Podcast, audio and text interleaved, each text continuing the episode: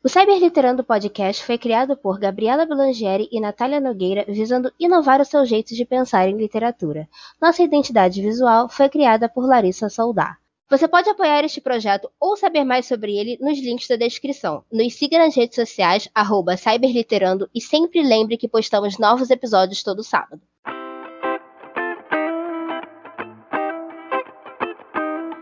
Oi, galera, está começando o Cyberliterando. Eu sou Natália Nogueira. E eu sou Gabriela Blangeri e hoje nós temos uma convidada especial, a Natália. Ela que já acumula mais de 3 milhões de visualizações nas histórias dela no Notepad e também é editora-chefe da Euforia Editora. E agora, a Natália, é, vou deixá-la se apresentar, falar um pouquinho dela para vocês. Oi, gente, eu sou a Natália, vulgo Harry a criadora de Confusões. eu me formo agora em Direito, tenho 26 anos e sou carioca e falo igual um traficante. Eu amo, gente. Eu adorei a definição. Eu achei sensacional.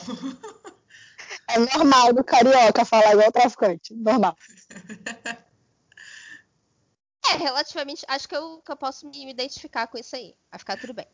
Gente, vocês perceberam, antes, só antes de fazer a pergunta, vocês perceberam que aqui é a supremacia da Natália, que a nossa última entrevistada também chamava Natália, a entrevistadora é a Natália, e agora tem uma nova convidada chamada Natália, quem amou? Enfim, era só para fazer esse comentário aqui, tá? A gente vai tentar entrevistar uma pessoa que não chame Natália da próxima vez. Brincadeira. Mas enfim, então vamos à primeira pergunta. É, a gente queria saber qual foi o seu primeiro contato assim com fanfics, né? Como é que você descobriu que existia e também quando você decidiu que você queria escrever fanfic, ser uma fanfiqueira, como a gente chama. Então, é, as primeiras fanfictions que eu li eram de Crepúsculo. Eu lembro até hoje de uma que eu fiquei encantada, que misturava Crepúsculo com True Blood, e era muito, muito boa. Só que só tinham alguns capítulos postados e eu não fazia ideia de como que lia isso. Eu não sabia que você tinha que se cadastrar no site, ter um perfil, receber notificações. E desde então eu ficava com aquilo na cabeça. E eu tentava escrever várias histórias no computador, mas eu não tinha internet em casa, então eu não postava, eu nem sabia como que postava. Eu só fui ter contato mais sério mesmo com fanfictions eu acho que ali mais ou menos em 2017, quando eu comecei a ler fanfics de BTS. E aí eu falei, cara, eu preciso escrever essas coisas também, eu preciso disso. E aí eu comecei e não parei nunca mais. Mesmo quando eu deveria parar, eu não conseguia parar. É o famoso assim, tô cheia de coisas da faculdade, porque eu imagino como você faz direito, deve ter tipo pilhas e pilhas de coisa para ler, para escrever. Então, eu imagino assim, você com mil coisas para fazer e lá, meu Deus, eu preciso fanficar um pouco, eu vou escrever um pouco. Toda vez que tinha semana de prova na faculdade, é, era ter a semana de prova, eu começava, ai meu Deus, que vontade de escrever várias ideias. Já aconteceu de eu estar fazendo prova e começar a ter partes de plot pipocando na minha cabeça, eu ter que anotar no verso, cara. Foi terrível. O famoso vou desistir de direito para virar fanfiqueira. Gente, Foi é... quase que aconteceu. É como eu sempre digo, né? A faculdade está atrapalhando o nosso desempenho no Notepad. Eu acho um absurdo, assim. Eu acho. Tá bom. Processo é... danos morais. e originais, tipo histórias originais, ou sei lá, um, um, poema, ou sei lá, frases, alguma coisa assim. Você escrevia alguma coisa antes de, de entrar nesse universo da fanfic ou não? Você só pegou gosto mesmo depois de conhecer essas histórias e tudo mais? Na real, eu sempre tive gosto por isso, eu só nunca soube fazer direito. Aí é que tá. É, eu já até ganhei concurso de poesia na escola, com, com 10 anos, gente. Eu ganhei um concurso de poesia concorrendo com várias crianças de vários colégios públicos do Rio de Janeiro. Eu ganhei de todo mundo com 10 anos. Mas, é, calma disso. Mas eu, eu tentava escrever originais e aí eu misturava com, com, umas coisas meio fanfics. Eu não entendia bem o conceito de fanfic, na verdade, então eu misturava tudo. Mas eu só realmente consegui começar a escrever plots do início ao fim e desenvolver uma história, né? escrever um livro de fato, depois que eu comecei a escrever fanfics de BTS mesmo. Porque antes disso é, eu tinha vontade, mas eu não tinha, eu não dominava a técnica, entendeu? Tem sempre é. aquele fandom que a gente se encontra, né? Tipo, que a gente fala, não, agora, agora vai, aquele momento tem aquele feeling, e geralmente é num fandom X. Isso é, é muito engraçado de, de notar. Inclusive, Eu acho, Nath, que seria legal se você falasse para quem não sabe, né? Que a gente tem uma, uma base de, de ouvintes muito assim muito vasta para quem vive numa caverna nesse momento. Quem você pode falar quem é o BTS para essas pessoas? Gente, BTS é simplesmente eles são um fenômeno, né? Eu acho que eles já saíram do status de pessoas ou de um mero grupinho, uma mera boy band. Os caras, eles não vendem só música, dança. Eles não vendem só arte, eles vendem totalmente uma filosofia de vida. Toda coisa do, do, do love yourself, se ame, você precisa se aceitar como você é, e você precisa fazer o bem. E tudo, toda a mensagem que eles passam, eles estão sempre fazendo doações, é, se metendo em causas humanitárias, e isso passa uma mensagem que é muito mais ampla que a arte deles em si. Então eles são, para mim, eles são como se fosse uma entidade, sabe? Não é mais uma coisa tão simples da gente colocar em palavras. Meu Deus, eu acho assim uma definição muito boa. uma definição melhor do que eu poderia dar. Então, é, fica aí esse, essa definição de BTS para quem não sabe o que é BTS. Essa é a entidade. Não, e é muito legal essa, essa mensagem que eles passam, assim, eu não, não sou, tipo, do fandom nem nada, mas eu sigo, sigo algumas pessoas, né, sempre acontece, e aí eu sempre vejo o pessoal falar justamente dessas coisas que eles fazem relacionados a, a toda essa mensagem né, positiva que eles passam, eu acho bem maneiro, é bem maneiro você trazer isso aqui também, justamente para quem não conhece, já conhecer logo esse lado, assim. Eu enxergo que, na verdade, o que mais chamou atenção é, no BTS, aqui no Ocidente, pra gente, eu que acompanho eles desde o começo, é justamente essa coisa deles não serem tão robóticos como esses grupos de K-pop e boy bands no geral são. Eles eram uma coisa totalmente diferente, eles, eles tinham uma originalidade e você se apaixona pela personalidade deles. Eles sete são pessoas muito diversas umas das outras e eles, você vê bondade no olhar deles, no jeito deles, você vê originalidade, eles são totalmente diferentes. Então, acho que foi isso que mais chamou atenção e chama atenção até agora. Sim, sim, porque tem que ter um, um diferencial, né? Porque, tipo, a gente já tem o, o A-pop, ou A-pop, né? Que, tipo, o pessoal chama que é, tipo, pop americano aqui das Américas, né? Tem os, os, latinos e tal, tem os americanos. Então, tem que ter essa, essa diferenciação. Isso é bem legal de, de, de ver, assim. E eles acabaram também, eu acho, pelo menos eu assim que vi de fora, primeiro eu vi eles chegarem e aí depois, tipo, eles acabaram abrindo esse espaço para a cultura K-pop no geral, que tipo veio assim, e agora tem várias pessoas que curtem várias bandas, eu conheço várias bandas e vários é, grupos, né, tipo, por conta disso, eu acho, sei lá. Não sei se estou falando merda, meu Deus, não me cancelar conheci K-pop por causa da BTS. Eu conheci eles em 2014, eles estavam para fazer um ano de debut, mas foi uhum. só por eu ter gostado deles que fui conhecer outros aspectos da cultura asiática. Eu nem, nem, eu nem sabia também muito sobre Coreia, esse negócio de Coreia do Sul, Coreia do Norte, eu não sabia nem o que estava acontecendo. Total alienada, não que vergonha. Sim, sim, é bem, é bem legal também, tipo, conhecer outra cultura, essa, essa questão que, tipo, é, os, os grupos, os artistas no geral promovem, que, tipo, você vira fã de uma pessoa e você conhece, tipo, toda a cultura do, do país dela, da vida dela por causa disso. Isso é, isso é muito isso, legal.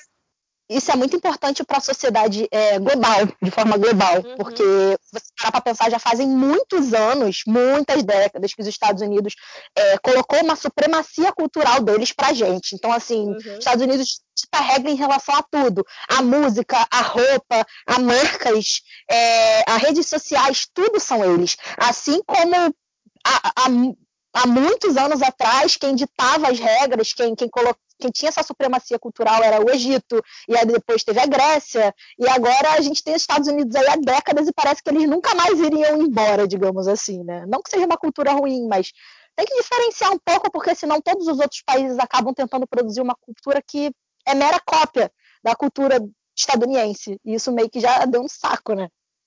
Sim, ninguém aguenta mais os americanos. Brincadeira. É assim, é, é, meio chato. Você vê as mesmas pessoas, você vê os mesmos rostos e você vê as mesmas coisas. Tipo, ai, vamos ver toda hora o filme High School, que tem lá os armários que não tem aqui no Brasil. Uma frustração esse negócio de filme de high school. Ninguém viveu essa fase dos armários. Sim, então, tipo, é bem legal a gente ver, por exemplo, eu gosto muito dos filmes é, coreanos, tem vários filmes maravilhosos, tanto de. Eu gosto muito de filmes de terror, por exemplo. Os filmes de terror deles são muito bons, muito melhores que os filmes americanos. Acho que dá um pau, assim, nos filmes americanos. Então é muito legal que, que a gente tenha essa, essa expansão, assim, pra gente poder conhecer outras coisas. Porque tem muita coisa acho... boa por aí. E eu acho que a gente pode até entrar no, no termo não, né? Da parte que acaba rolando preconceito muito grande, porque muita gente acaba, é, a, que nem vocês falaram, acabam com essa coisa de tipo, é, os norte-americanos são os únicos que sabem produzir conteúdo, que sabem passar essas coisas para a gente, mundialmente falando, seja em é, música, filme, roupa, qualquer coisa assim, quando existem outros países, outras, outras assim, mundialmente falando, que oferecem coisas milhões de vezes melhor. E a gente, por puro preconceito, a gente evita de consumir essas coisas. Então, eu acho que o K-pop num todo, assim, mas principalmente o BTS que abriu essa porta, como a Gabi falou, pelo menos ao nosso ver, né? É, eles, eles trouxeram isso, sabe? Essa quebra de falar assim, oh, é, não, é, não são só os norte-americanos que produzem coisa boa, então olha para cá. E eu acho que, querendo ou não, eles acabaram abrindo portas para outras coisas. Porque, por exemplo, você, você é uma criadora de conteúdo é, que acaba indo para o conteúdo de BTS, é claro, mas agora indo para outro, outros âmbitos, né, de original e coisas assim, e tipo, é um conteúdo muito bom, entendeu? Então, eles querendo ou não abriram outras portas. Então, eu acho isso muito bacana. Eu acho que as pessoas realmente deveriam abrir a mente e realmente, né, aproveitar, abraçar essa, qualquer tipo de cultura, porque a gente perde muita coisa por preconceito. Exatamente. Como a gente falou, você tem mais de 3 milhões de visualizações nas suas histórias Incandescente e Assombrado juntas, né? E, no geral, assim, no seu perfil, você tem quase 20 mil seguidores no Notepad também. Como foi que você percebeu, sabe, que as suas histórias estavam fazendo tanto sucesso? E como você lida com isso? Na verdade, eu até hoje não acho que minhas histórias façam muito sucesso. Eu acho que elas passaram por um período é, onde elas tiveram um hype, onde muita gente ia ler, mas eu sou uma pessoa meio difícil de lidar, eu sou meio brigona, e aí eu acabava brigando com as pessoas na internet e elas me cancelavam e me cancelam eu e toda. não leem. Meu Deus, você é a Gabi! Você é a minha versão em outro fandom, cara. Nossa, não acredito. Sério, e o pior é que, tipo assim, acaba criando uma imagem. Tem muita gente que não me conhece, nunca leu nada meu e pensa que eu sou um monstro, sendo que, gente, uhum. eu sou um bebê de fralda. Eu só Meu sou Deus, muito você, forte você é a Gabi. Você é a Gabi, eu não tô zoando. é sério. Então, assim, eu real, respondendo a pergunta de forma mais específica, eu não, não uhum. sei lidar com com isso de histórias fazendo sucesso, porque assim, é, quando eu comecei a escrever fanfictions, eu escrevia no Spirit, e no Spirit era onde bombavam mais as, as fics de BTS. Sim, Spirit. Hum. É, e o Spirit. E lá, assim, não tinha, não existia essa cultura de adoração a autoras de fanfic. A, a, autoras, tinha autoras, autoras muito famosas, com histórias muito grandes, elas ficavam, às vezes, seis meses sem aparecer, sem atualizar nada. E as pessoas lá, meu Deus, essa história é incrível, a história é super popular. Enquanto que hoje em dia no Notepad, se você não tiver em contato com o seu público, se você não tiver ali falando com eles no Twitter, no Instagram, em todos os lugares possíveis, e sendo uma pessoa visível para que eles possam idolatrar, ninguém lê as suas histórias. Isso é uma coisa que para uhum. mim é uhum. desconfortável, porque eu não sou o tipo de pessoa que consegue ser é, popular entre os amiguinhos, entre as pessoas, assim, porque eu sou meio maluca. É, e é muito legal isso que você falou, justamente dessa questão de, de. que tem povo, assim, eu creio que em todos os fandoms deve acontecer isso, né? Eu falo mais, tipo, pelo o que eu acompanho, mas, assim, é, eu creio que em todos os fandoms deve acontecer isso, que as pessoas acham que a autora de fanfic, ela é totalmente intocável, sabe? Que ela é, tipo, meu Deus do céu, sabe? E é muito engraçado isso, porque isso cria, parece que você bota a pessoa numa bolha e joga ela lá pra casa do caralho, e aí, às vezes, tipo, quando é a gente recebe esse tipo de tratamento, a gente fica tipo, não, gente, peraí, calma, mas a gente é gente, igual vocês, volta aqui, sabe? O que, que tá acontecendo? Por que, que vocês estão fazendo isso? E, tipo, isso é muito, às vezes, eu acho que isso até atrapalha um pouco a própria questão de se relacionar com as próprias pessoas, com as próprias pessoas, sabe? Nossa, enfiei o português no cu agora. É, com as próprias pessoas, sabe? Então, acho muito, muito legal você, você falar sobre isso, porque realmente é uma coisa que acontece. E, e, e no Wattpad, o Wattpad ele trouxe muito isso, porque o Spirit é um negócio muito mais de boa, ele era muito mais tranquilo, a galera ficava tranquila, tipo, ai, gente, não, não vou atualizar, não quero, não tem mais, cancelou a fanfic, era de boa. No Wattpad, você aparentemente morre se você fizer um negócio desse. Tipo, é bizarro. O que aconteceu? O que o Wattpad fez? Eu acho que por conta daquela ferramenta de você poder comentar por por partes, né? Porque você pode comentar num parágrafo, numa fala do, do que o seu personagem favorito está falando. Eu acho que assim o autor pode ter uma noção melhor do que as pessoas acharam da história dele. Então, eu acho que isso faz a gente, como, como autores, né, comentar mais sobre com, com os leitores, porque a gente sabe qual parte que todo mundo gostou mais, qual parte que o pessoal não prestou tanta atenção, não achou tão interessante. Porque se as pessoas acharam interessante, acharam divertido, elas vão comentar naquele trecho específico. Então, eu acho que isso trouxe essa proximidade e, consequentemente, a gente, quando vai comentar no, no Twitter, por exemplo, a gente sabe exatamente qual parte o pessoal gostou mais, o que, que a gente vai falar, para que as pessoas venham conversar com a gente sobre o capítulo. Então, isso traz essa proximidade entre o autor e o, o, e o, leitor e essa constância também eu acho que por exemplo a Natália ela falou você falou que você publica mais recorrentemente Tipo, você não consegue ficar nesse espaço de tempo de seis meses sem publicar nada.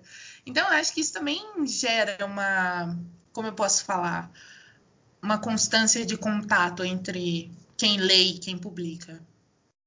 Vou te falar que eu acredito que boa parte dessa idolatria exacerbada em relação a fic writers, ela começou a partir do momento que os fic writers começaram a ficar muito acessíveis nas fan accounts deles no Twitter.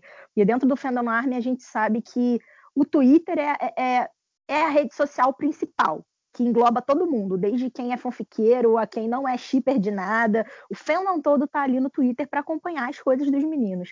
Então, quando os autores de fanfictions começaram a falar, ei, gente, esse aqui é o meu arroba, me segue lá, e a galera começou a seguir, começou a ter essa interação. E no Twitter dos autores a galera sabia que ia encontrar spoiler da história, fanarts e várias coisinhas para eles matarem as saudades das histórias enquanto não rola atualização. Começou a se criar essa cultura. Só que isso é uma coisa que, por um lado, foi muito legal, porque fez as fanfictions crescerem, né? Dentro do fandom e possibilitando agora os autores a lançarem livros e tudo mais. Mas isso também é, acabou se tornando muito mais maléfico, porque vocês podem perceber, as pessoas esperam que o autor ele tenha uma postura como a de um idol. A gente está sendo colocado num nível de idol. Você não pode dizer nada errado, você não pode ter nenhuma opinião muito é, muito forte, você não pode fazer N coisas, sabe? É muito complicado, porque parece que a gente está pisando em ovos. Eu tenho contato com várias autoras, tipo, praticamente todas as autoras que têm muita popularidade hoje em dia, eu converso, já conversei, e a gente sempre conversa sobre as mesmas coisas, onde a gente sente, a gente tem crise de ansiedade para entrar no Twitter, porque a gente tem medo. Todo dia, quando a gente acorda, de abrir e ter alguém problematizando alguma coisa, ou falando mal da história, ou esculhambando a gente porque já passou do nível onde eles falam e opinam somente em relação às fanfictions. Eles começam a falar de você como pessoa, como se você fosse ali uma entidade, uma celebridade, sim, como Bangtan, como se você fosse uma empresa. E isso tem destruído o psicológico dessas, dessas pessoas, assim, a nível alarmante. A gente vê a pessoa toda alegrinha, felizinha, falando fofinha no Twitter e pensa, ah, uma pessoa, né, tá normal, de boa. E por trás a pessoa vive tendo crises depressivas e pensando, meu Deus, o que eu estou fazendo nesse lugar e eu não consigo sair. É assustador. Ó, esse episódio está sendo gravado no dia 10 de outubro, né? E eu queria comentar uma coisa, a Gabi sabe, a Gabi e eu somos, né, obviamente, muito próximas, porque a gente faz basicamente tudo junto na internet. Eu e, amo. E no, no mês passado eu tive que realmente tirar um tempo é, da, do Twitter e do, de outras redes sociais, justamente por conta dessa cobrança. As pessoas acabam passando muito do, do nível assim daquilo, poxa, eu tô postando porque eu quero, porque eu acho divertido e tudo mais, e realmente começa a rolar essa, essa cobrança. Então, galera, se vocês estão fazendo isso, pelo amor de Deus, a pessoa não tá fazendo isso por obrigação, ela tá fazendo isso porque ela goste, porque ela quer entreter você.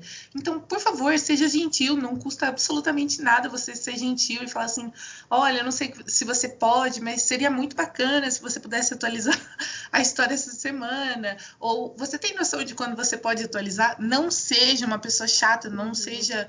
É, a pessoa não tá ali, ela não é o seu idol. Ela pode ser, tipo, você pode admirar ela, mas ela não tem responsabilidade alguma é, perante a publicar suas histórias porque você gosta, entendeu? Então, é, pelo amor de Deus, não me cancelem, mas é, o que eu tô falando é sejam gentis. Basicamente é isso. Não, gente... não tratem seu idol assim também, tá, gente? Porque isso não é, tipo, jeito de se tratar ninguém. Tipo, às vezes o jeito que as pessoas vêm falar, ah, como assim você ainda não postou? Amiga, eu tenho mais que fazer, desculpa, é verdade, sabe? Pelo amor de Deus, eu vou postar na hora que der, se acalmem, gente. Sabe? Calm down, vocês não precisam falar assim com as pessoas, sabe? Ah, e mesmo quando o autor tem muito tempo livre para escrever, é, é que quem não escreve não sabe, mas quem escreve sabe que uhum. para você escrever você precisa estar tá com todo o seu humor voltado para aquilo. Você tem que estar tá na vibe daquela história, você tem que estar tá na vibe daqueles personagens. Então, às vezes, você está com o dia livre, você fala, eu vou escrever, mas você senta na frente do computador e você não consegue entrar no ritmo daquela história, você não consegue entrar na mente daquelas personagens naquele dia, porque o seu humor não está batendo com o humor daquela história, e aí a parada não funciona. Achei muito sensacional que você falou que durante a sua. Porque eu achei que eu era a única pessoa que fazia isso. Durante as provas que você está fazendo, você está pensando em plot novo para suas histórias. Então, é, eu queria muito saber qual é o seu processo criativo. Tipo, varia muito de história para história, se você tem o mesmo processo criativo para todas elas, como é que funciona? Olha, depende. Tem história. Na verdade, assim, eu só começo a escrever uma história quando eu tenho o plot dela inteiro, de cabo a rabo montado, quando eu sei tudo o que vai acontecer do início ao fim, quando eu sei a primeira e a última cena, quando eu sei todos os empecilhos que vão aparecer ali para separar o casal principal, tudo isso. Claro que enquanto a gente vai escrevendo, isso de você estar tá postando a história para o público e ele tá te dando um certo feedback, ele acaba te induzindo a alterar certas coisas. Às vezes, ou porque você se toca que aquilo ali, se você escrever de uma determinada maneira, não vai ficar bom, ou às vezes meramente porque você está com medo da reação das pessoas, que é o que mais acontece. Porque, ainda mais hoje em dia, que tudo, tudo é muito problematizado, até coisas que não tem cabimento ser problematizado, está sendo problematizado, porque está dentro de um contexto onde ninguém está entendendo da forma que você precisa que seja entendido, é muito complicado. Então, quando eu vou chegando perto da metade para o fim da história, ali nos 75% da história, eu monto um roteiro para poder organizar melhor as ideias e saber exatamente em que momento que eu preciso mostrar o quê e fechar todas as pontas. Mas basicamente é assim. E a forma que eu começo a criar, é essa forma de desenvolver, né? A forma que eu começo a criar, ela é muito aleatória, porque eu posso simplesmente estar olhando para o céu e pensar numa coisa aleatória e começar a criar um plot dali como eu posso forçar a minha cabeça, eu ver um filme e aí eu forçar e misturar elementos de uma história com outra e começar a criar um negócio, é, é, muito, é muito aleatório. Mas confesso que nos dias de hoje eu não tenho tido muitos plots, eu acho que eu dei uma fechada na minha fábrica mental, porque eu já tenho muito, muito plot, eu tenho cerca de 30 plots guardados e eu queria escrever todos eles, mas eu não tenho tempo. Então é, eu prefiro me abster de ficar tendo plot, porque senão eu fico desesperada querendo postar e não posto nunca. Ou então posto e entre em atos, como já fiz com duas histórias minhas lá que estão em atos há mais de um ano. Ai, que vergonha. O famoso menina é, decide sair no último ano da faculdade de Direito para escrever fanfics. Acho que, na verdade, inclusive, aquilo, aquilo que a gente estava falando no começo, deu é, começar a plotar enquanto estou em semana de prova ou fazendo a prova, é, eu sei que é um método de escapismo mental meu, porque eu não quero estudar, eu não quero fazer prova, eu não quero, não quero, não quero. E aí eu começo a pensar no que eu amo, que é escrever. E aí eu automaticamente tento fugir dali. É escapismo, coisa de pisciano. Falando ainda sobre as suas histórias, é, a gente sabe que Assombrado tem toda uma questão de humor, assim, né? E apesar de que ao mesmo tempo também mexe com questões sobrenaturais, né? E tá lá no logo quando a gente abre a história no Notepad, né? Você fala que não é terror e sim terrir, né? E aí a gente queria saber como é que você teve a ideia para essa história. Então, tudo começou mais uma vez lá no Spirit. É, eu achava muito legal a coisa do você adaptar um filme ou uma saga para fanfiction, sabe? Escrever com as suas próprias palavras. Porque para mim, assim, uhum. isso de você pegar o texto de um livro e mudar os nomes e pronomes é aberração, não é adaptação. Então, a adaptação não, você escreve com as palavras. Eu acho muito legal. Então eu falei, cara, eu vou pegar minha saga favorita e eu vou fazer uma versão de cookie dessa saga. E aí eu peguei a saga mediadora da McCabot, que é uma saga de seis livros e tem mais dois livros extras. É, Sim, e aí eu, eu falei, isso e vou escrever. E aí eu fui relendo pela quadragésima vez. E aí a cada livro que eu ia relendo, eu ia escrevendo dois, três capítulos para cada livro. E aí eu fechei uma fic assim, de Cook, chamada O Mediador, que era essa adaptação. É, no Spirit você não pode escrever adaptação, independente de ser com as suas palavras ou não. Aí o que, eu fiz? Eu com medo de ter meu perfil banido, porque eles não excluem só a sua história supostamente plagiada. É, eles excluem o perfil inteiro. Então eu falei, pô, não quero perder tudo que eu tenho das minhas outras histórias, então eu vou excluir. Só que eu ficava com aquilo remoendo, porque eu amava tanto aqueles personagens que, que eu tinha adaptado, que eles se tornaram personagens novos, de certa forma. E aí eu falei, cara, eu preciso fazer um plot nessa vibe, sabe? O Jimmy fantasma e o JK um, um, um médium. E aí, um belo dia, eu tava esperando da hora para fazer prova na faculdade. E o plot, ele surgiu na minha mente com base numa uma coisa que aconteceu com meu pai. A primeira cena da fanfic é o Jungkook dormindo, sentindo alguém sentar na cama dele. Quando ele abre o olho, não tem ninguém. Mas tá escuro, então ele pensa, é um bandido. E aí ele dá uma chave de, de, de perna no cara. Ele gira no colchão para dar uma chave de perna e ele cai no chão, porque não tem ninguém ali. Isso aconteceu com meu pai. E eu tava pensando nisso. E aí nessa, eu pensei nisso e falei, cara, eu criei um plot. E aí eu misturei com coisas da saga da mediadora e falei, vou fazer uma fanfic que seja de é, BTS com a mediadora, mas vai ser um enredo meu. E dali eu comecei a destrinchar todo um enredo que diferia da saga da mediadora ao máximo possível para contar uma história nova. A gente, assim, ficou chocada com os números que você tem. Então, assim, eu queria muito saber é, por que você acha que essas histórias fazem tanto sucesso assim? Então, esses números, eles foram porque, como eu tinha falado, foi aquela questão do hype. É, essa época do hype foi quando eu criei um furdunço no Spirit e falei que não concordava com aquelas regras, que estavam absurdas, que era quebra de contrato, né? Aqueles termos de uso que a gente aceita quando posta as nossas histórias. Uhum. Eles são como um contrato e a administração do Social Spirit estava sendo vergonhosa em relação àquilo. Eu falei, gente, estou indo embora para o Wattpad. E aí um monte de gente que era leitor meu me seguiu. Porém, eu não tinha tanto leitor assim no Spirit, então eu falei, cara, eu vou ter que começar a divulgar as minhas histórias no Wattpad. E elas alcançaram esses números e hoje eu tenho um certo público, porque esse público ele é remanescente da época que eu fazia essas divulgações, aquelas divulgações chata mesmo, de mural, de, de fazer, oh, essa aqui é minha fanfic, botar a sinopse, vídeo pra pessoa ler. Eu fazia isso cerca de quatro horas por dia, de nove contas diferentes, era absurdo. Eu falava, Nossa. gente, pô, deram meu tempo com isso. Mas é porque, assim, eu, eu, eu queria tanto que as pessoas lessem as minhas histórias, porque eu achava elas é óbvio que eu achava elas boas, né? Eu escrevia nelas. Falava, gente, eu preciso que as pessoas leiam isso. Então, foi eu, eu devo esses números que eu tenho hoje como um resultado, um reflexo do que eu fiz, do esforço que eu tive antigamente. Não foi uma coisa que aconteceu assim, sinceramente. Não foi uma coisa que aconteceu por sorte, ou porque arroba, ou, arroba fulana famosinha de Twitter postou print da minha história, como acontece com muita gente. Não, uhum. eu de fato sempre divulguei as minhas histórias ao máximo, assim, incansavelmente. Lenda do marketing, né, amores? É, acontece. Marqueteira. Adoro.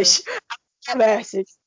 É, é, porque eu achei muito curiosa essa, essa, essa sua história, porque é engraçado, porque às vezes acontece do nada. Tipo, você acorda um dia, sua história tem um milhão, e você fica tipo, gente, o que, que aconteceu?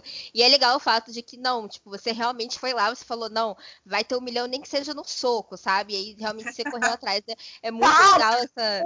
Oi? exatamente isso que eu pensei. Eu falei, eu vou ter um milhão de views, nem que seja na base do ódio. E foi. E foi a base do ódio. Mas é eu, muito, eu, é acho, muito legal eu acho isso muito importante, porque você falou assim, porque eu achava que eu escrevia bem. E eu acho que você, tipo, se você escreve e você acha que você escreve bem, você não precisa, uhum. tipo, de uma falsa. De uma falsa. Modéstia. Isso, per, perdão, galera, eu não conseguia lembrar a palavra. Você tem que falar, poxa, a minha história é bacana, eu tenho um enredo divertido, eu tô oferecendo um conteúdo bacana, por favor, leia. Tipo, não, não tem que ter vergonha de divulgar aquilo que você tanto faz com carinho, uhum. que tanto você faz, que, que demanda seu tempo, que demanda pesquisa, que demanda, tipo, horas e mais horas suas, entendeu? Então tem que divulgar mesmo, galera. Vai. Você quer escrever e você fala, ah, não tem muitas views. Gente, vai divulgar no Twitter, vai panfletar sim, vai. Sempre tem gente pedindo fanfic no. Joga no search lá, que nem a Gabi é, faz, é, e manda bala. Não, eu mando as pessoas fazerem isso, mas eu nunca fiz isso, porque eu tenho preguiça. Enfim, eu sou uma marqueteira, assim, quase lá. Entendeu? Eu tenho um pouco de preguiça de divulgar as minhas coisas, mas tá lá. Quem quiser ler, entra lá e lê. É, mas é, é, bem legal isso, é bem, achei bem interessante essa, essa parte. É, e a gente. Oi. Naturalmente você tem que forçar, não adianta. Se não vem naturalmente, você força. Se você força também não dá certo, aí você, pô, aí daí desiste, né? Aí tem alguma coisa errada. É, não, eu acho que às vezes também, sei lá, eu acho que é uma combinação de fatores, sabe? Porque eu vejo histórias, por exemplo, dentro do meu fandom, que são muito boas. É, meu fandom, eu mesma, paria aqui as harmonias, brincadeira. Mas, assim, Tipo, eu vejo histórias que são muito boas, eu vejo histórias que têm muito potencial, eu vejo que as autoras divulgam e, e não chega, sabe? É, é, é engraçado essa sei lá, às vezes quando é para acontecer, é pra acontecer, e aí, mesmo se a gente, sei lá, é esquisito. Não sei explicar direito. É uma combinação, realmente é uma combinação. Você tem que, é, se não vem naturalmente, você força, e você, mesmo forçando, você precisa que em algum momento pessoas que tenham ali certa influência no teu fandom divulguem a história, leiam a história, falem que gostam da história, porque senão as pessoas não veem, as pessoas não encontram. Não tem, não tem muito jeito, é uma combinação mesmo, como você falou. Sim, como eu falo para outra Natália, no caso, né? Contatos é tudo, né? Porque, tipo, a gente, querendo ou não, a gente é muito é, mais fácil, entre aspas, quando a gente se aproxima de outras autoras, sabe? E aí a gente, entre aspas, acaba divulgando sem querer a fanfic de outras pessoas, ou elas divulgam a nossa, porque isso, isso facilita, tipo, essa, esse contato que as, contato inicial que as pessoas têm com a, com a nossa história. Então, em algum momento a, acontece essa parte do também os contatos e tal. Acho que toda autora tem autoras que são amigas, né? Tipo, pelo menos que mantém contato, né? E isso é muito importante. Enfim, mas vamos para a próxima pergunta, né? Que aí a gente já muda um pouquinho de assunto, né? Sair dessa parte de história. Não, não vamos sair da parte de histórias, né? Porque o podcast inteiro é sobre histórias. Mas enfim, falando mais sobre a euforia, né, editora. A gente queria saber como que surgiu essa ideia, né? E como foi o processo de colocar isso em prática? Como é que isso aconteceu para você? Então, é, eu desde que eu comecei a escrever fanfics, eu via que tinha muita fanfic com uma qualidade assim absurda. E eu pensava, uhum. cara, imagina se fosse um livro. Só que eu nunca pensei que isso de fazer um livro fosse uma coisa simples, e de fato não é. É chato, é burocrático, Sim. mas é extremamente prazeroso. E quando você entende de livros, quando você tem experiência nisso, você escreve, você lê, e não só fanfiction, você acaba pegando a mãe ali da coisa, você percebe como que dá para ser feito. Então, quando foi no começo desse ano, é, tem uma amiga minha também, autora, a Nebulaire, que é a Mafê, que ela tinha uma lojinha dessas de card, né, de K-pop, de vender card, é, é, essas coisinhas assim, esses mimos que a galera gosta de comprar hoje em dia. E uhum. ela falou que tinha um planejamento de fazer uma editora com o mesmo nome da lojinha de K-pop dela, e aí eu falei, cara, queria que você lançasse meu livro assombrado, porque ele já vai acabar, eu queria muito guardar para mim. Não acho que ele vai vender grandes coisas, mas eu queria só para poder guardar para mim. O que você acha? Ela, nossa, super top, mas é que agora a editora não tá aberta. E aí nisso a gente estava sempre conversando das editoras e a gente começou a conversar sobre sermos sócias, porque assim, eu me formo em direito agora, na verdade era para ter me formado ano passado, mas fiquei devendo TCC, estágio só. Então, eu falei, cara, a gente pode, a, a, gente pode usar muito né, dos meus conhecimentos em direito, porque eu me especializei em direitos autorais, e isso é importante para quem está abrindo uma editora, a pessoa entender de direitos autorais, entender de uhum. direito empresarial, muito importante. Então, a gente estava fazendo juntos. Só que aí acabou que aconteceram umas coisas e a gente decidiu que eu, eu, decidi que seria melhor a gente fazer separadamente. Só que ela não quis fazer. Ela falou: ah, eu não quero fazer. Se for para fazer sozinha, eu não faço. Eu falei: poxa, se você não for fazer, então eu faço. Ah, então tudo bem. Aí eu fiz sozinha. Isso foi mais ou menos no começo desse ano. Aí eu tinha aberto as vendas de Assombrados justamente para poder arrecadar dinheiro para a abertura da editora. E a primeira coisa que eu pensei não foi nem em realizar sonho de autores, porque assim, na época a gente não tinha muita noção de preço, né? De, de uhum. gasto, de custos de produção um livro. Então, na minha cabeça, eu achava que assim seria muito pouco dinheiro de lucro, tanto para a editora quanto para o autor. Então, a minha ideia, na verdade, era fazer os leitores felizes. Porque eu, como leitora, eu via aquelas histórias incríveis, eu falava, cara, eu daria tudo para ter o livro dessa obra na minha estante para eu ter ele guardado. É, só depois, muito mais para frente, que eu comecei a ver que dava para gerar assim, um lucro para os autores e que eu podia ajudar muito autor com isso. Tem muito autor ali que pô, tem uma, uma condição de vida bacana e assim não se importa muito com isso. Né? É a minha arte pela minha arte, a arte soberba. Mas tem autor ali que, cara, que trabalha super o dia inteiro e ganha micharia de salário e não tem nenhuma perspectiva de vida. E você fala, cara, essa pessoa é genial, ela é brilhante, ela tem leitora beça, por que não ela receber um dinheiro por conta desse trabalho que ela fez, sabe? Ela é brilhante, uhum. ela não é uhum. uma pessoa ordinária merece isso. Tanto é que a primeira autora que eu lancei pela Euforia, né, a Gabriela Paraíso, que é a Swagay, do livro Adicto, ela não tem uma condição financeira bacana, inclusive ela postou isso no Twitter esses dias, que ela pela primeira vez em 20 e poucos anos de vida, ela entrou numa piscina, ela nunca tinha entrado numa piscina na vida dela. E graças é. ao dinheiro das vendas de Adicto, ela pôde pagar para ela e a família dela inteira irem, acho que num parque aquático, pelo que eu entendi. E, cara, eu, quando eu vi aquilo, eu chorei, eu fiquei emocionada. Eu falei, cara, eu, ajudo, eu fiz isso acontecer, sabe? é, é incrível, cara, é incrível tanto de gente que você ajuda com isso, inclusive na euforia. É, quem tá, as pessoas que estão encarregadas de fazer as correções de cada livro, eu escolho de um, um banco de currículos que eu tenho de pessoas que estão se formando em letras ou linguística, justamente para poder ajudar eles a, a crescerem o portfólio deles, sabe? Para uhum. que eles saiam da faculdade ali com, nossa, olha aqui meu nome nesse livro, eu participei da produção desse livro, eu fiz uma revisão já, sabe? Então, acho que isso está ajudando muitas pessoas. Muitas, muitas, muitas, de várias eu acho assim que agora todo mundo que está ouvindo entendeu, teve noção do porquê a gente quis tanto falar com você, porque seu trabalho assim, obviamente não que antes não não fosse possível ver isso, porque a gente já percebeu o quanto essa mente é incrível, mas assim, agora as pessoas eu acho que tiveram noção do tamanho do quão incrível você é, porque eu acho que era uma coisa que a gente estava falando há tempo, tempos atrás aqui na entrevista, que é justamente isso, as pessoas cobram e etc. E muita gente faz isso justamente, tipo,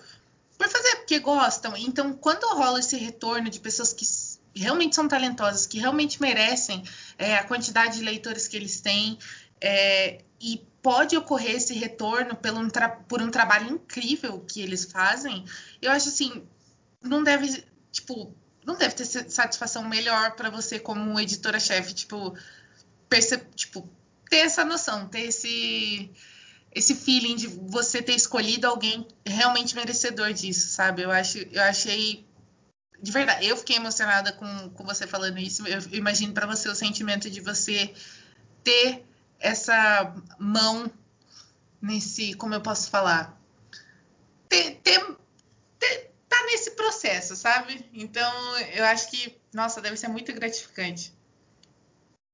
É muito. Eu tenho muito essa coisa de querer. Eu sou pisciana, então eu sou uma pessoa extremamente humanitária. Eu pareço muito. Às vezes eu pareço malvada, durona para as pessoas de fora, porque eu sou muito grosseira, eu sou ríspida e eu sou irritadiça.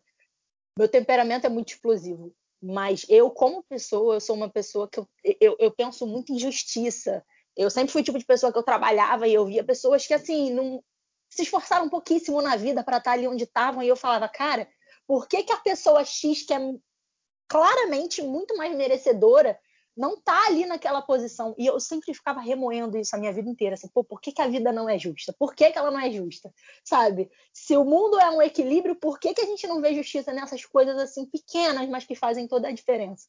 Então, quando eu paro para pensar que eu posso ajudar essas pessoas, que eu posso ajudar não só os autores, mas como eu posso trazer esse acalento para esses leitores de poder guardar histórias, porque a história, é, a arte em si, ela mexe com a gente, ela mexe com os nossos sentimentos, ela, ela ajuda a mudar a nossa personalidade, o nosso caráter. Muita coisa a gente aprende de histórias, de música, de filmes que a gente escuta, que a gente acompanha.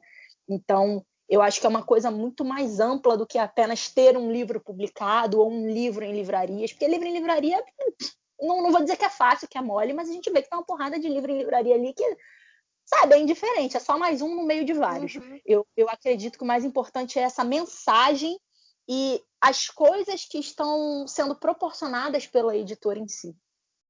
É. Gente, isso é muito, muito maravilhoso. É, e eu até comentei quando eu achei, enfim, quando eu tava lá perambulando pelos Wattpad, eu te achei. E eu fiquei tipo, mano, como assim, mano? Olha o que essa pessoa tá fazendo, sabe? Olha que maravilhoso tudo que ela tá fazendo. É, por outras pessoas, pelos leitores, pela, pela cyberliteratura, sabe? Pela fanfic em si, sabe? Como um todo. Porque muitas vezes o que falta, eh, muitas vezes não, de fato, o que falta para muitas pessoas é essa questão de oportunidade, sabe? E saber que tem pessoas como você que estão aí, tipo, justamente dando essas oportunidades para outras pessoas, sabe? Que estão investindo, que estão acreditando nessas pessoas é incrível, sério, é muito foda isso. Ai, gente, obrigada. Você tá na boca. Um ícone, galera, um ícone. Inclusive, Oi? Eu fico, fiz alguma coisa certa na vida. Ai, que alívio. Mais de uma coisa, você fez várias certas. Inclusive, é, vou fazer. Ai, Inclusive, Inclusive, galera, entrem aí no arroba editora Euforia. Aliás, Euforia, Euforia Editora, né? Na verdade. É, acessem lá no. Isso. É, no... A gente vai deixar os links no nosso Twitter mas nas outras redes sociais é Editora Euforia, porque é Editora Euforia. Eu não sei porque no Twitter eu botei Euforia Editora. Mas vocês acessem lá, tá sempre tendo pré-venda de livros. Vocês podem conferir todo o trabalho da Natália lá, que é um trabalho muito incrível. E principalmente conhecer autoras maravilhosas. A gente vai deixar o link lá no nosso Twitter, cyberliterando. Então, se você tiver preguiça de entrar lá no search, a gente vai colocar na sua timeline de uma forma ou de outra. Inclusive, deixa eu contar uma coisa para vocês. É, muita gente que está comprando os livros nunca leram as fanfictions, sabia? Que o fato de ver que a fanfiction estava se tornando um livro dá um, um, plus, dá um negócio a mais e a galera se interessa de ler e compra o livro para ler sem nunca ter lido a fanfic. Olha que coisa legal. Eu não achei que isso fosse acontecer. Mas eu acho assim, é porque você entra aquela coisa do, é claro, meu Deus, se tá virando livro deve ser muito bom. Mas é, eu acho que também entra muito essa coisa que você falou desse acalanto de ter na sua estante, de ter, é, de certa forma, uma extensão daquilo que você é fã, mais uma coisa, né? Fazer parte da sua, do seu dia a dia, do seu, sabe, do físico mesmo, não do virtual. Então, eu acho que o pessoal curte por isso também, principalmente. É, e tem gente que só, tipo, tem mais preferência por ler no papel, tipo, por pegar o livro. Então, tipo, ver que, que tem, que é do seu fandom, que era uma história e tal, a pessoa quer ter, tipo, por causa disso também. E acredito que até pessoas que talvez não sejam do fandom devam consumir também. É, porque realmente, assim, também tem todo um trabalho visual. Tipo, os livros são lindíssimos. Quando você olha, querendo ou não, muita gente vê pelo visual também. Eu sou muito essa pessoa, eu vejo a capa de um livro e fico, meu Deus, que capa bonita. Aí depois eu vou ler a sinopse pra ver se de fato me interessa ou não. Mas, tipo, quando tem uma capa bonita, um trabalho, tipo, bem feito, que é o seu caso, a gente acaba, tipo, enche os olhos, sabe? Você vai querer saber mais sobre aquilo e potencialmente você consome esse, esse conteúdo também. Inclusive, eu penso muito que a capa, nesse caso de livros derivados de fanfictions, ela precisa ser a parte, não diria que é mais importante, mas ela é onde a gente tem que dar um pouco mais de atenção. Porque, assim, mais de 90% do pessoal que está comprando aquele livro já leu a história, já conhece. Né? Mesmo que eles vão reler o livro, uhum. ainda assim você tem que partir do pressuposto que eles já conhecem aquela história, então eles precisam de alguma coisa a mais ali. Então a capa ela precisa ser muito bonita, até porque com livros em livrarias, onde são as capas ridículas, gente, pelo amor de Deus, todo mundo que é, é bookstan sabe que tem muita capa ridícula, especialmente uhum. quando é uhum. capa que usa foto de pessoas, verdade, você pensa, cara, o maluco fez 4, 5 anos de design gráfico, trabalha numa editora e fez isso aqui, sabe? Esse livro merecia uma coisa tão melhor. Então, e se eu, falar eu que não julga, e se falar que não julga um livro pela capa, é mentira. Todo é mundo mentira. julga. Todo mundo julga. Todo mundo. Eu tenho a minha saga favorita, né? Junto com a mediadora, é uma saga chamada Vampire Academy. Que as capas, elas são horríveis. Elas são é muito rosto feio, sei qual é. De, de... É horrível. É muito feio, não tem nada a ver com os personagens. É, eu acho que é isso que é o pior. Eles botam um modelo que é para representar a personagem principal, geralmente. Só que a personagem principal é, é, é, narrada como uma pessoa linda, maravilhosa, e quando você vai ver o, o, o modelo que está na capa, é uma pessoa de aparência um pouquinho né, desengonçada. E você fica, não tá batendo aqui a informação. Não tá visualmente atraente isso aqui para mim. Você tá falando agora, né, de produção, de capa, você até falou do pessoal de letras, eu faço letras, a Gabi também faz letras, eu não sei se você sabe. E eu acho muito bacana essa coisa de você dar espaço para as pessoas é, que são novas no mercado começarem a, a, a, a, serem inseridas nesse mercado. E além do mais, eu, eu simplesmente amo a forma que livros são publicados, eu amo todo o processo.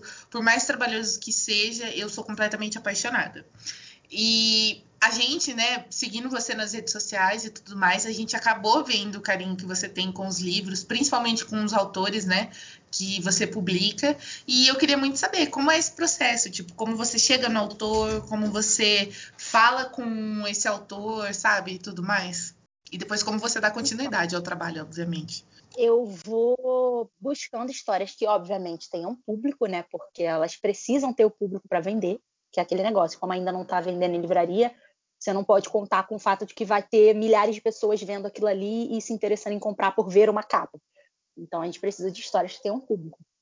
É, aí eu chego no autor, eu falo, olha, você já pensou em lançar um livro da sua obra? E aí eu falo onde que a gente vai vender, como que é o processo, como que a gente escolhe a capa. Eu deixo bem claro que desde a arte da capa até a, a aparência do designer dentro do miolo, né, das páginas do livro, tudo passa pelo autor, os brindes que a gente envia, tudo passa pelo autor, ele precisa dar o aval dele, ele precisa concordar. Se ele falar, ai, não gostei dessa vírgulazinha, não gostei dessa fonte, a gente muda, porque assim, o autor ele precisa realizar o sonho dele ali. O livro é uma coisa que vai ficar impressa para sempre. Então não é uma coisa que ele possa ter ficando, ele, ele, ele possa futuramente ter arrependimentos sobre. Eu quero que seja algo que fique perfeito para ele, que ele sinta orgulho de ter feito aquilo. Então eu explico todo o procedimento, aí eu entro na parte legal, falo, olha, eu posso te dar X%, e aí é, os pagamentos são feitos assim, assim, assado. Eu vou explicando como que funciona, como que a gente coloca, é, quantas revisões a gente coloca na história, como que eu embalo eh, os livros, etc. Eu vou passando todo, toda essa parte para eles. Tem autor que assim fica meio, fica receoso porque ah, é uma editora nova, não sei, não confio muito. Aí outros, ah, eu não sei se minha história é boa o suficiente para publicar. E esses eu fico um pouco, um pouco sem paciência porque eu fico, cara, se alguém me oferecesse isso, eu ia estar tá pirando de felicidade. Como que tá se negando? Você é doido, mas tá bom, fica aí, seja doido. Então. Enquanto tem outros autores que, assim, eles de primeira eles aceitam, eles falam, nossa, que incrível, adorei a ideia. E aí, nesses, cara, eu de cara, eu já crio ali um carinho por eles, eu já falo, cara, eu vou fazer o livro dessa pessoa ser foda. Porque o fato dela ter aceitado, dela ter embarcado, dela ter entrado nisso, eu já fico super. Ai, vamos ser amigos para sempre, sabe? Porque eu vou realizar um sonho dela, ela vai realizar um sonho meu, e a gente junto vai realizar o sonho de outras pessoas e vai ser uma coisa muito maior que a gente. Então, dali eu já começo a criar um carinho pela pessoa, mesmo se eu não conhecesse ela anteriormente, sabe? O famoso, pelo amor de Deus, eu faria editora, racina comigo. Sim. Mas assim, achei, é muito... achei muito genial. Achei muito genial. E é muito, é muito legal também, justamente porque você, tipo, é, é uma autora, então, tipo, você tem essa noção de, tipo, o que os autores de fanfic mais ou menos querem, sabe? O que eles gostam, o que eles não gostam. Você conhece o público pro qual você tá publicando e tal. Porque eu vejo muitas vezes acontece, não vou dizer que aconteceu com a gente, né? Porque eu não vou botar nome aqui de ninguém, né? Que o processo vem, né? Mas fé. E aí a editora vem, tipo, para falar com a autora de fanfic, mas a editora não tá acostumada a publicar pessoas de fanfic. Geralmente a autora se frustra com o processo, sabe? Então é muito, muito importante que pessoas que saibam o que estão fazendo e que estão fazendo justamente para isso, façam isso. E é por isso que a gente vai continuar falando que é muito importante e muito foda o que você tá fazendo. Ai, gente, é muito bom ter esse apoio assim. Eu fico, ai, como eu disse, fiz algo certo na vida. E agora, vocês querendo ou não, vai rolar panfletagem de Euforia Editora o dia inteiro no Twitter. Arrasou! Adorei! É... Assim, mas também queria deixar que é, erros acontecem. É claro que o autor, às vezes, ele não está se sentindo confortável, a gente não inspira confiança. Eu trabalhei com comércio quase 10 anos da minha vida. Eu sou uma pessoa velha, né? Eu tenho 26 anos. E eu sei que muitas vezes a gente não conquista o cliente, digamos assim. Né? Às vezes você está mostrando o melhor produto para a pessoa, é, é, o ideal para ela, você está vendo que está o caimento perfeito, que é aquilo que ela precisa, mas a pessoa, por algum motivo, você não está conseguindo entrar na, na vibe dela para vocês se conectarem. E isso acontece muito também, não é só uma questão do autor ser meio, meio, sei lá, meio não, eu não estou conseguindo te entender, meu filho. Às vezes é muito uma questão da energia, elas não batem, e aí o autor acaba não sentindo confi é, é, confiança, né, segurança em fazer o trabalho. E aí eu fico achando que é uma pena, tanto para a editora quanto para o autor, porque assim a gente está fazendo um trabalho incrível, cara, na, na euforia, incrível.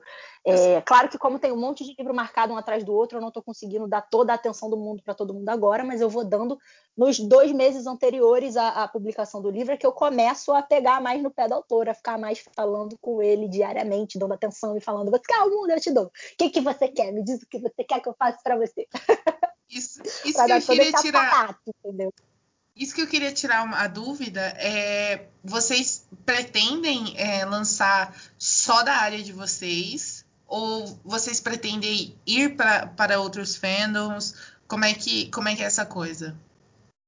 Na verdade, eu já tenho contato com algumas algumas autoras de One Direction e outras de Fifth Harmony, porque a ideia é pegar o, o nicho que eu escolhi para Euforia é um nicho de fanfics LGBT. Como eu tenho conhecimento do meu fandom, porque eu estou dentro dele, né? Eu conheço os autores, eu sei os chips que têm histórias que têm público suficiente para publicar em livro físico. É, eu estou começando por ali, mas o planejamento não é se manter no Fandom Army. Eu, inclusive, anunciei a editora como uma editora que ia produzir livros do Fandom Army, mas a minha ideia é ir abrangir isso para outros fandoms. Eu já tenho contato com essas outras pessoas, mas eu só não quero sair do nicho LGBT, porque eu acho que o, é, é o importante para mim principalmente é essa coisa do nicho LGBT, porque a gente não vê muita história LGBT por aí. Quando a gente vê em livraria, são histórias que, assim, honestamente, têm uma qualidade muito baixa. E aí você pensa, por que, que essa história está na livraria? Porque ela é, sabe, tem fanfic três vezes melhor que isso. E é isso que eu quero. Eu quero pegar autores que já têm esse já tenha caído, já tenham caído nas graças do público pela qualidade das histórias, entendeu? A gente poder expandir a literatura LGBT e ela se tornar uma coisa comum, até mesmo para quem não é do Vale, né? Ler também. Perfeito, assim, gente, pelo amor de Deus, a gente falou isso no episódio 2 desse podcast. A gente falou tudo isso que ela acabou de falar, literalmente. As fanfics trazem essa, essa representatividade, ela existe, ela tá aí. Então, realmente, se vocês gostam de livros físicos, procurem esse tipo de editora, entendeu? São editoras pequenas que, se Deus quiser, vão crescer muito ainda. É, então, galera, sigam essa menina, pelo amor de Deus, sigam os projetos dela, apoiem essas autoras, porque essas pessoas merecem, essas pessoas. E você merece essa representatividade, você merece consumir esse tipo de produto. Então, pelo amor de Deus, gente, vamos lá. A gente não tem mais para onde panfletar, gente. Comprem os livros, entrem no site, pelo amor de Deus, vai lá apoiar. Porque, de fato, né, o apoio das pessoas é, é muito importante, né? Para que, tipo, continue acontecendo, né? Então, gente, vai lá biscoitar, pelo amor de Deus. Isso aí. E ainda nesse, nesse assunto, mas agora tentando englobar um pouquinho de cada coisa, é, tem algum sonho como escritora, né, e também com a editora que você ainda quer realizar? Tipo, tem alguma coisa que você ainda quer fazer? Quer dizer, você acabou de falar da questão de expandir e tal, mas fora isso, tem alguma coisa que você ainda quer fazer? E como escritora também? Alguma coisa? Cara, como escritora, eu quero tocar pessoas, na verdade. É, quem lê minhas histórias sabe que as minhas histórias, os meus personagens, eles são cheios de defeitos. Aquele personagem que você fala, meu Deus, que ódio! por que, que ele está fazendo isso? Mas por quê? Uhum. Eu sempre parti do pressuposto onde a gente precisa botar mais realidade nas histórias. Porque eu cresci eram histórias onde tudo era lindo, perfeito, personagens eram moralmente pessoas super idôneas, que não cometiam erros, estavam sempre super certas, né, maravilhosas. É, plantinhas semeadas no campo de trigo com ouro, ou sei lá como que é o meme, porque eu esqueci. Mas é, eu ver isso em histórias, eu queria ver pessoas reais, sabe? Aquele personagem que você se identifica, que você se apaixona, que você torce por ele, mesmo que ele dê uma vacilada uma vez ou várias. Então, é, eu crio histórias assim. Então, como escritor, o que eu quero é óbvio poder um dia estar tá em livrarias e ser uma escritora de sucesso, que eu acho que todo, todo autor quer, mas é, a maioria dos autores querem isso meramente para poder ter um trabalho, uma fonte de renda e, e dizer, ah, eu sou escritor. Enquanto eu não quero somente por causa disso. É também por isso, mas principalmente o meu coração me diz que eu preciso tocar pessoas, que eu preciso ensinar coisas que eu aprendi sabe, a, a, a, trancos e barrancos na vida, em quase 30 anos de vida, eu aprendi muita coisa, muita lição, eu rachei muito a cara. Então, eu tento botar isso nas histórias porque eu quero que as pessoas aprendam, eu quero influenciar elas de uma maneira positiva, eu quero ensinar alguma coisa. Eu acho que a gente está no mundo para trocar experiências mesmo, a gente tem que ajudar. A gente tem que ajudar as pessoas a enxergarem as coisas. Elas, claro, vão aprender eventualmente sozinha, mas o empurrãozinho é sempre bom. Ajudar todo mundo a pensar. Meu Deus, eu acho que vai ser uma hora de episódio enaltecendo você agora. Sofro. Ai, eu fico iludida, para. Nós vamos babar o seu ovo sim, tá? Aceite. E se bobear, eu, eu passo o pano também. Ah, é. Vou torcer Ó, aqui. Quando você for cancelado, você me chama. Tem que passar pano você... pra mim, real quando você for cancelada, chama a gente, que a gente ama passar pano para as pessoas que, que a gente gosta quando elas são canceladas. E é isso aí. Ai, tá? eu já passo, eu já passo pano para Gabi. Eu passo pano para Gabi direto, eu posso passar para você também. Bora torcer, deixar eles aí, ó, no vento para secar para poder passar, recolher depois a água. É, agora eu acho, a gente está chegando mais pro fim da, da entrevista, infelizmente, porque eu tô eu tô encantada, eu tô, tipo, aprendendo muito. É, e a gente vai fazer uma das minhas rodadas, tipo, um dos meus quadros favoritos nesse podcast, que é a rodada ping-pong, que a gente vai falar uma palavra, e aí você fala a primeira coisa que vem na sua cabeça. É, pode ser uma frase pequenininha ou só uma palavra mesmo. Beleza? Beleza. Tá bom. Vamos lá, Gabi. Então, vamos falar a primeira palavra, que é vida, não gosto muito.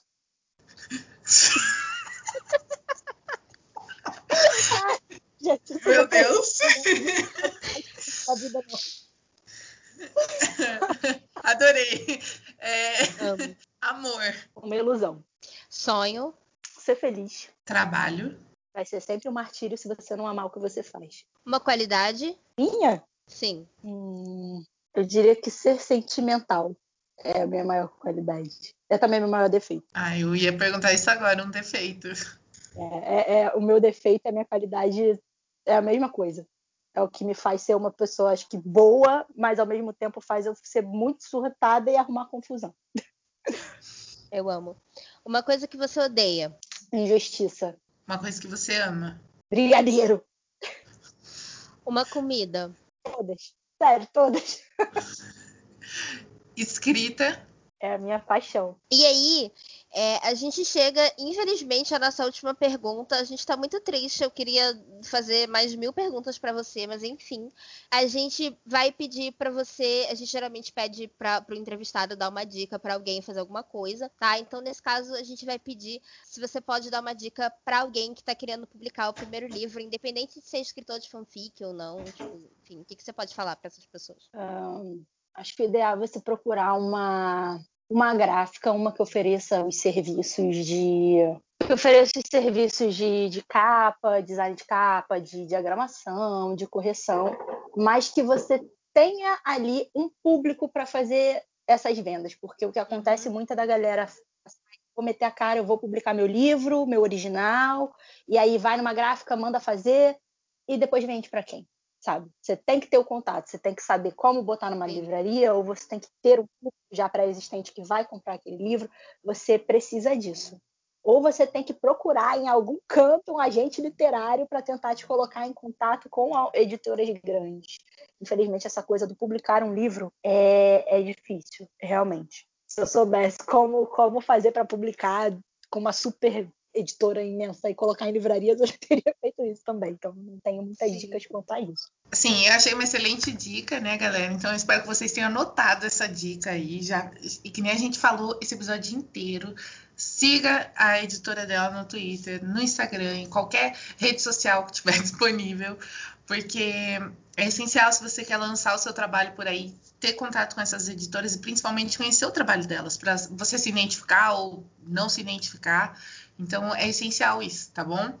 E a gente queria agradecer assim milhões de vezes essa essa convidada mais do que especial que a gente teve hoje. A gente queria pedir desculpa também porque a gente que está aqui no processo inteiro, a gente sabe o perrengue que foi para gravar esse, essa entrevista. Então, Nath, muito obrigada por você estar tá aqui, por você disponibilizar seu tempo, por você é, disponibilizar suas experiências e contar tudo para a gente mesmo. Então, muito obrigada mesmo por você ter vindo e topado uma entrevista com essas duas meninas que você nunca tinha visto na vida. Ai, gente, que isso. Muito obrigada a vocês. Eu achei muito divertido. Eu achei que eu ia ficar super tensa e não ia conseguir falar nada, ou que ia falar muitas besteiras. Mas acho que eu falei poucas besteiras. Dá para aproveitar um pouco do que eu disse. E eu achei, cara, eu achei muito legal, de verdade. Gente, então é isso. A gente vai encerrando aqui, né? Vou agradecer a Natália mais uma vez pela presença. No caso, a Natália convidada e não a Natália que tá aqui todo dia, né? É ela, ela que lute, né? Mas enfim, tô brincando, tô brincando. Então, gente, se vocês quiserem acessar todos esses links que a gente falou aqui durante o episódio, a gente vai colocar lá no nosso Twitter, cyberliterando tá? Vocês podem achar todas as redes sociais da Natália, onde é que vocês leem as fanfics da Natália, aonde que vocês é, acessam as coisas da editora dela, como é que vocês seguem. É, a gente vai pôr tudo lá no nosso Twitter. E é isso. Obrigada a todos que ouviram até aqui e até sábado que vem.